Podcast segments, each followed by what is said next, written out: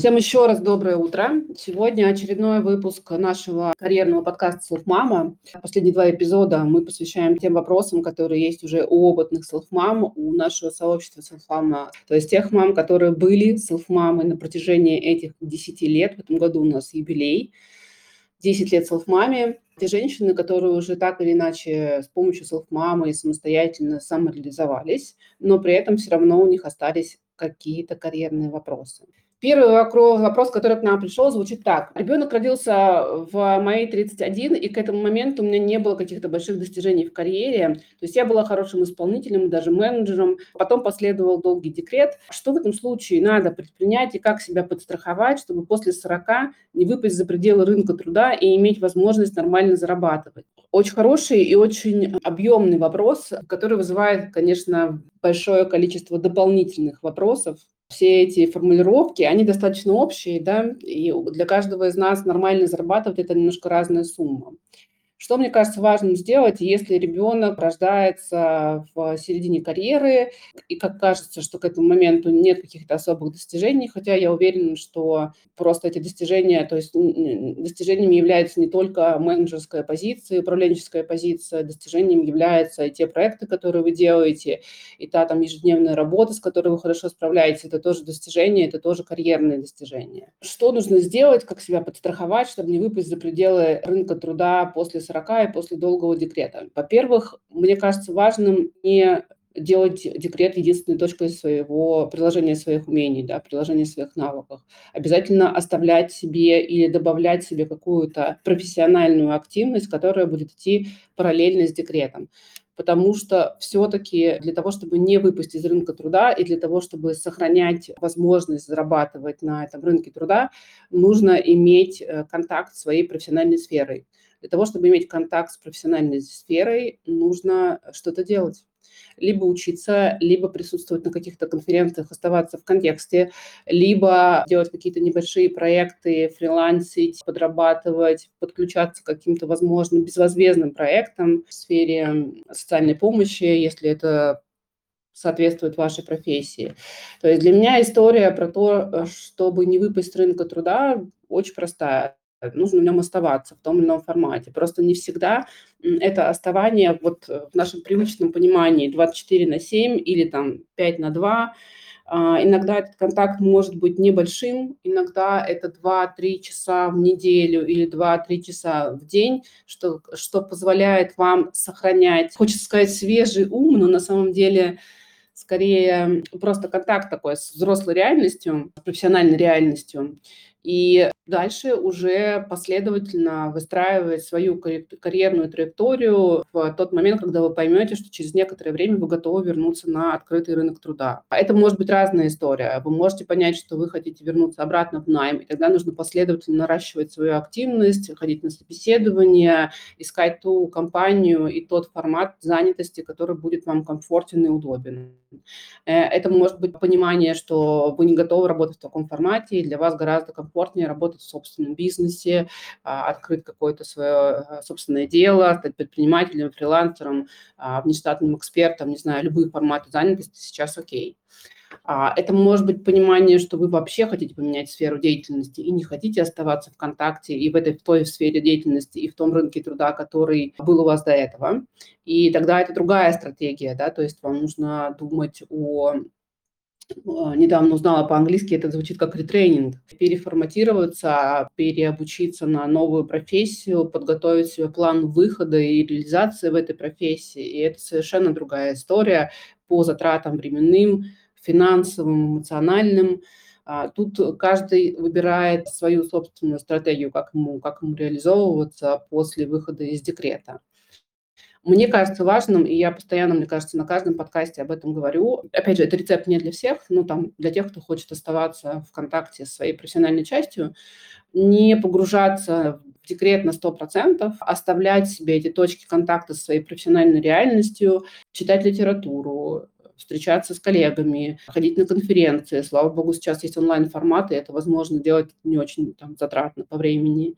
Делать какие-то небольшие проекты, фрилансить, а, каким-то образом оставаться в контакте со своей профессиональной деятельностью, не вычеркивая полностью вот эту вот рабочую историю, что я теперь просто мама, только мама на ближайшие три года, и не хочу вспоминать о том, как выглядел мой рабочий стол, а, какие программы там были и, и так далее. Потому что все, конечно, можно восстановить, но времени для этого потребуется чуть больше, если вы просто остаетесь в контакте со своей профессиональной частью.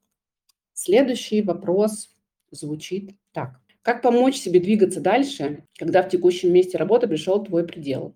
Как не потерять свои навыки э, и себя при таком переходе? Потому что у меня при переходе происходит как будто обнуление и каждый раз заново. Как этого не допустить? Что такое предел на текущем месте, интересно, да? То есть предел по карьерным возможностям, по финансовым возможностям, по интеллектуальным возможностям не совсем понятно. Если это связано с карьерными возможностями, то есть нет возможности дальше расти в карьере в этой компании, то мне кажется, как раз история с потерей навыков не очень релевантна. То есть вы переходите в новое рабочее место как раз для того, чтобы использовать свои навыки и дальше расти. То есть вы изначально выбираете ту компанию, ту профессию, ту должность, которая позволит вам свои навыки в дальнейшем использовать и не потерять. Очень интересно, как у вас происходит обнуление при переходе, да, то есть вот эта вот формулировка как будто обнуление каждый раз заново, возможно, это связано скорее с тем, что вы каждый раз заново привыкаете к новой корпоративной культуре, да, к новым правилам, к новым а, каким-то неформальным правилам, которые есть в новой компании. Но при этом с точки зрения компетенции и навыков, если вы сознательно идете в ту же профессию, в ту же сферу деятельности, по большому счету обнуляться не должны. То есть они должны, наоборот, нарастать, нарастать новым опытом, новыми какими-то системами, новыми программами, новыми правилами, усиливаться и углубляться. Поэтому я вам рекомендую при переходе очень внимательно смотреть на ту профессию, ту должность и ту компанию, в которую вы идете, для того, чтобы как раз учитывать вот эту вот историю с возможным вашим да, обнулением, и, возможно, вам нужно искать компанию с очень похожей корпоративной культурой. И сразу, если вы планируете дальнейший рост, сразу смотреть, насколько в этой компании можно прыгнуть через две ступеньки. То есть, допустим, сейчас вы работаете на позиции эксперта, там, аналитика, какой-то базовой позиции, переходить сразу на более высокую позицию, либо руководителя э, группы, либо там какого-нибудь главного эксперта, либо кого-то еще, понимая, что если вы идете в компанию с похожей корпоративной культурой, то, скорее всего, там будет повторяться история с очень долгим карьерным ростом, да, с каким-то вот таким карьерным потолком. Поэтому делайте этот шажок заранее, то есть переходите на более высокую позицию. Что вам для этого понадобится?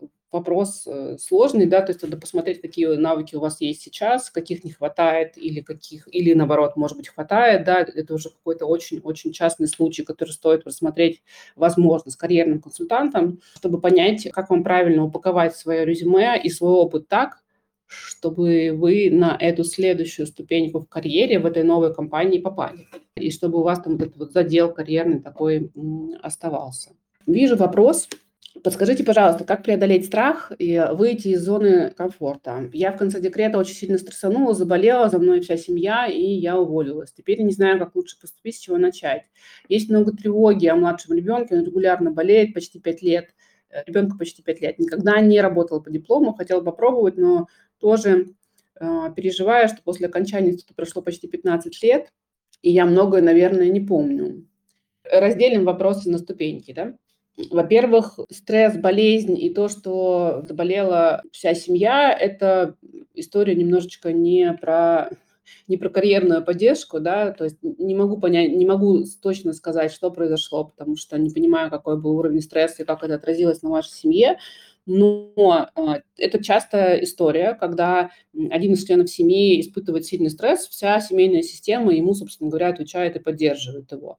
Как этого не допускать? Ну, постараться в моменты сильного стресса подложить себе соломки. Могу сказать по своему опыту, да, то есть если я понимаю, что у меня там планируется стресс, или я понимаю, что вот нагрузка сейчас очень высокая, мне очень помогают какие-то телесные практики. Я хожу на йогу, записываюсь на массаж, не знаю, гуляю там по два часа в лесу, потому что меня это очень наполняет ресурсом и энергией. То есть я делаю какие-то определенные практики, которые позволяют мне, самостоятельно мне, с этим стрессом справиться, поддержать себя, свою психику, свой организм, не допуская истории с болезнью, а делая это превентивно. То есть не после там стресса, условно говоря, ну, вернее, сразу после стресса тоже можно, но лучше в процессе. То есть если вы понимаете, что нагрузка высокая, то стоит сейчас себя поддержать тем или иным способом. Скорее всего, если вы не будете находиться в таком сильном стрессе, будете себя поддерживать, то это будет влиять и на семью в том числе, и, скорее всего, такого прям сильного эффекта суперзаболевания от всей семьи, конечно, не будет, если вы будете себя поддерживать.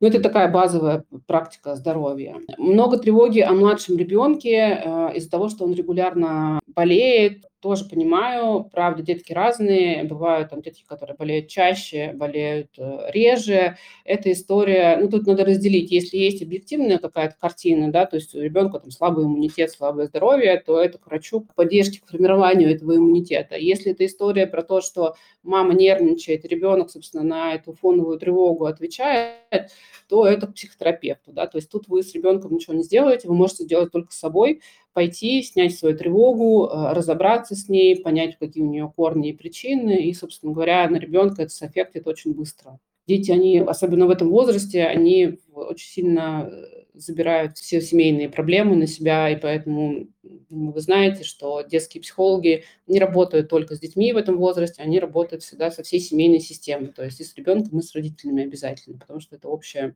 общая система.